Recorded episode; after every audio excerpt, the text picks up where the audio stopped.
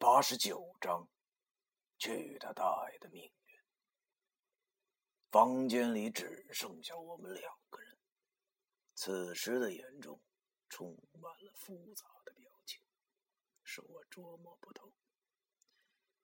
他对我说：“这么多年了，你好像还是一点都没变，总是做一些我不能理解的事情。”我真不知道怎么回答他。事实上，我也真的不能够回答他。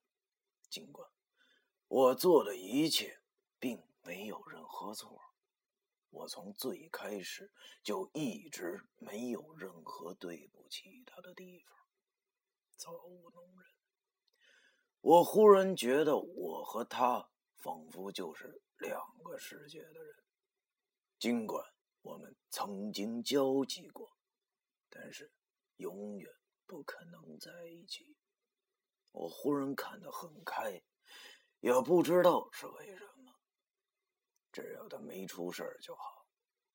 也许我只是在给自己找个理由，但是此刻真的已经不是那么的悲伤了。也许是习惯了吧。经过了那晚后，我忽然明白了一些道理，那就是只要他还活着，就好了，一切似乎都无所谓了。我想到这里，苦笑着对他说：“ 对不起，那晚我喝多了，什么都不记得了。”他听我这么说后，叹了口气。对我说：“你确实一点都。”然后他起身向门口走去，走了几步后，他没有回头，好像自言自语的说：“我现在根本不想结婚，也不可能结婚。”嘿，他说这话是对我说的吗？啥意思？没有再给我开口的机会，他便走出了病房，留下我一个人发呆，想着他这一句话，他为啥要告诉我这个呢？按常理来讲，应该只有三个答案：A，他也忘不了我，所以特地的告诉我，让我从那个电线杆子手上把他抢回来；B，他得了一种只要是结婚就会死的病。C，我出现了幻听，可是后面这俩答案怎么想都不靠谱，这根本不可能啊！难道老天爷睁开眼了吗？我自己开始在病床上胡思乱想了起来，但是却怎么都想不出个所以然。有时候我真的挺想抱怨我这脑子的，有时候贼灵光，有时候却蠢的跟吴老二的。算了，爱咋咋地吧。知道他没事我这心就算放下了。剩下的什么都是浮云。谁让咱是雷锋的传人呢？而且九叔跟我讲过，只要是破了那个七死草人，这法必定会反噬其主。真正在背地里使坏的那个人，按常理来说，即使是生活还能自理，但最次可谈也得带血丝儿了。不死也得磕层皮！一想到那个背后主使，我就气不打一处来。他大爷的，都是他害的！要是没他，也不可能有今天这局面。你说你啊，一天天干点什么不好？为啥非要害人呢？难道是电影看多了啊？对那些反派们心存仰慕？这他妈都什么年代了，竟然还有这种人！这不禁让我唏嘘，大千世界真是无奇不有，林子大了，什么鸟都敢乱飞了。好的哥们命不该绝，而你也受到了应有的报应。看你以后还敢不敢再害人了？只可怜我这一身的伤了。老易应该已经跟文叔说了吧？哎呀，虽然老易刚才已经跟我说把你铜钱剑重新穿好。但是不知道还有没有威力了，真是郁闷。好在文叔平时啊，好像都不动床下的东西，而且那盒子让我放的好好的，他不会轻易的打开。人不就这样吗？往往都会被眼前看到的东西所迷惑，殊不知你看到的也许都是假象。包括董珊珊，他可能永远都不会发现，其实我做的所有的事情都是没有错的。当然了，那次揍了董思哲，确实是我有些冲动，但是我却一点也不后悔，和这一次一样。很矛盾是吧？我其实自己也是这么想的。算了算了，至少现在还留着一条小命就别去想了，想太多实在是太累人。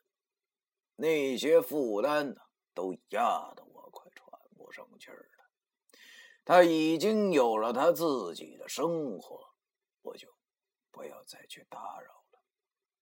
不管怎样，以后还是不要再和他有联系的好，否则，哼，就是自寻烦恼。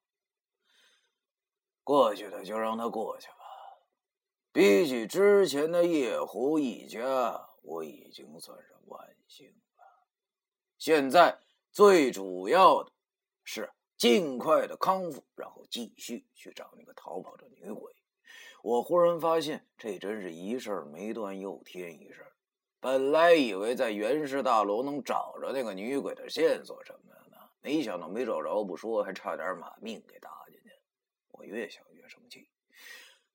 老天爷，你总是把我玩的快崩溃的时候，又给我一丝希望；而我要有希望的时候，却又把我玩崩溃。去你大爷的老天爷啊！去你大爷的命运！我恶狠狠的想着，忽然发现，不知何时起，我似乎变得那么优柔寡断，做什么事儿都畏首畏尾。这还是我的性格？正当我胡思乱想的时候，老易回来了。让我奇怪的是，他身后董珊珊现在的男朋友竟然也跟了回来。他想干啥呀？老易对我说：“他，他说他又是大人了。”我见那小子对我笑了笑，我没搭理他，开始摆弄起手机。他见我完全没搭理他，也没生气，反而一屁股坐在病床上对我说：“你好，我叫尤西，董珊珊的男朋友。”我抬头望了望他，问他：“日本人？”他有些尴尬了，摇了摇头对我说：“啊，没有，安神人。”嘿，妈的，冲他这名字就看得出来他不是啥山来。啊，游戏还太监呢？难道这厮就是传说中的中日混血啊？算了，理他作甚啊？于是我继续摆弄手机，没搭理他。他见我又没搭理他，嘿，有点沉不住气了，好像露出了本来的面孔，冷笑了一声后对我说：“董珊珊和我说，你俩是老乡。”还是高中同学是吧？听说你俩关系挺好啊。看他说这两句话，我就差不多知道他是啥人了。典型的小资白领，小肚鸡肠，正是我最不屑的品种。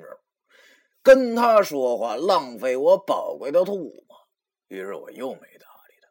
老易觉得气氛有些不对劲儿，就站起来了。那什么，尤西见我没有搭理他。也没再生气，反而对我笑了。他说：“如果我没有猜错的话，你就是他原来那男朋友吧？” 想不到这厮颜色还不错啊！他大爷的！我便看了看他，跟他说：“你想歪了，我俩只是好朋友。”显然这是他预料到的，他就对我轻蔑笑。是也好，不是也好，我不希望我的女朋友跟一个疯子做朋友，你明白吗？嘿，旁边的老易有点看不下去了，他刚要开口，我给了他个眼神他也就止住了。我又摁了一下手机，和他说：“呃，抱歉，我耳朵受伤了，没听清楚你说什么。你是在和我说话吗？能再说一次吗？”他有些沉不住了，对我说：“我不希望自己的女朋友和一个醉汉、疯子做朋友，你没听见吗？我劝你以后还是少联系他，否则你受的伤会比现在还要重几倍，你懂吗？”嘿呀，我乐了啊！看来他是见我现在跟半残废子好欺负是吧？啊来这儿跟我放狠话来了是吧。望着他这副嘴脸，怎么看怎么像我以前玩的游戏机《魂斗罗》里第三关的关底儿。我记得当初我拿散弹枪给他射死了呀，今儿咋又蹦出来了呢？这什么游戏见我还笑了，他狠狠的跟我说：“你笑什么？我笑你妈！”这回轮到他愣。他想不到我现在这副身体，还敢和身高马大的他说这种问候他家人的经典话语。他愤怒了，举起右手就想往我脸上招呼，可是却被身后的老易给抓住了。老易就是再不长眼睛，看到了刚才那幕，也知道是怎么回事了。可他怎么能让我吃亏呢？他见着老易阻止他，挥手就给了老易一下。别看老易平时缺根手弦儿啊，性格开朗，很少发脾气，但这一下确实给抽出了火。本来他体格就挺棒，只见他也不吭声，举起了右拳，直接就往那游戏脸上招呼，砰的一声，直接就把那游戏的鼻血和眼泪给砸了出来。而我则咬着牙，忍着剧痛，猛然下了床，站在地上。尽管全身就跟刀扎一样，左腿的伤口好像又裂开了，但这都不重要了。他大爷的！如果今儿不给他点颜色瞧瞧，他还真不知道马王爷长几只眼睛。要知道，老子和老易成天跟鬼打仗，还会怕你吗？你就是再狠，能有鬼狠吗？典型那么书呆子，就这样的不教训他一下，他就真以为自己是个人物了。敢踢我脑袋顶拉屎，老子就是对女人没辙，但是对男人，我从来就不知道害怕这俩字咋写。我起来的时候，老易已经一个漂亮的交活把这倒霉蛋给摔趴下了。一看，这就是那种成天坐办公室的腐败分子，摔得他上气不接下气的。我让老易把他架起来。让我伸出了右手，紧紧的扣住了他的喉咙。他大爷的！要知道这一招还是跟鬼学的呢。多年的实战经验告诉我，这一招确实管用。最主要的是，我右手小指甲和刀子一样的锋利，在他脖子上轻轻一划，就是一个小口子。他被我吓得有点喘不上气儿了，不停的挣扎。可是老易却死死的摁着他。我朝他吐了口唾沫。狠狠的对他说：“我本来都不打算搭理你了，啊，你他大爷的怎么还蹬鼻子上脸呢？真当我怕你？我跟你说，别说我现在欺负你，你要是觉着不舒服的话，等我好了，咱俩约个地方单练。就你他妈这德行的，还学人家恐吓，你也不照照镜子啊！”老子当初玩命的时候，你家还不知道在哪儿卖鱼蛋呢。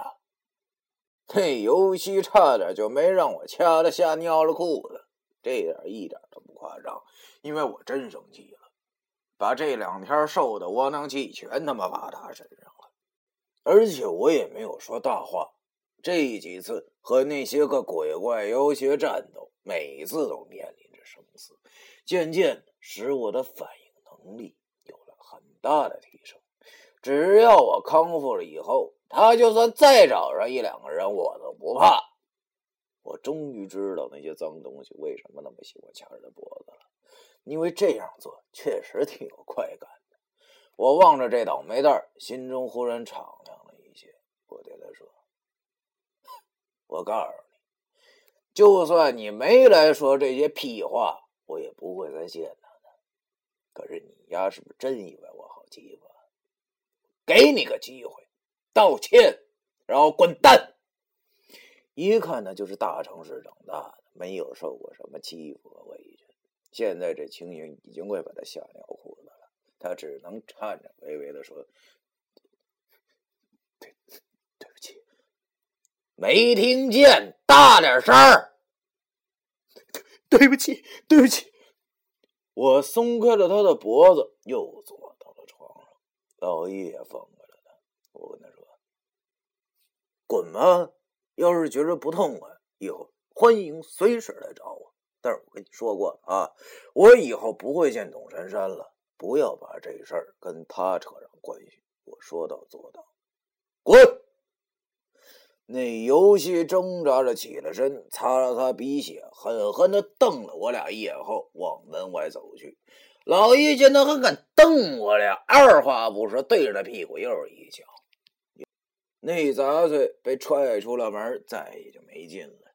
老易气哄哄的走到了床边，跟我说：“嘿，我操，这也太让人生气了！他妈懂个屁呀！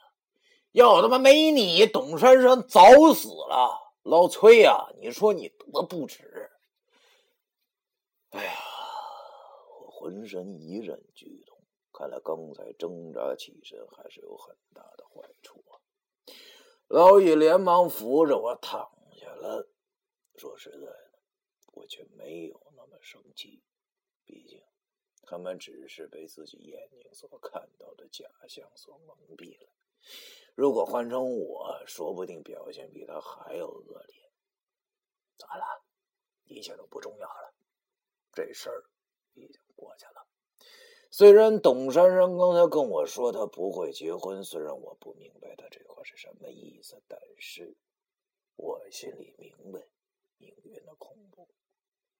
我是五弊三缺之人，与其自己找不自在，还不如就这么算了吧。经过了那晚后，我竟然发现自己又成熟了许多的感觉。什么是勇气？是。哭着求着你爱我，还是笑着祝福你们幸福，无所谓了。其实我早就知道了，我们不是一路人。疼得我龇牙咧嘴的，我对着老易指着我的胸口，和他说：“完了，只要自己的心能过得去就行了。至少我没后悔，不是吗？”老易显然没有我这种境界。他气呼呼的对我说：“哼，你呀，你就是心太软。早知道这样，多东西砸碎几下就好了。”第八十九章。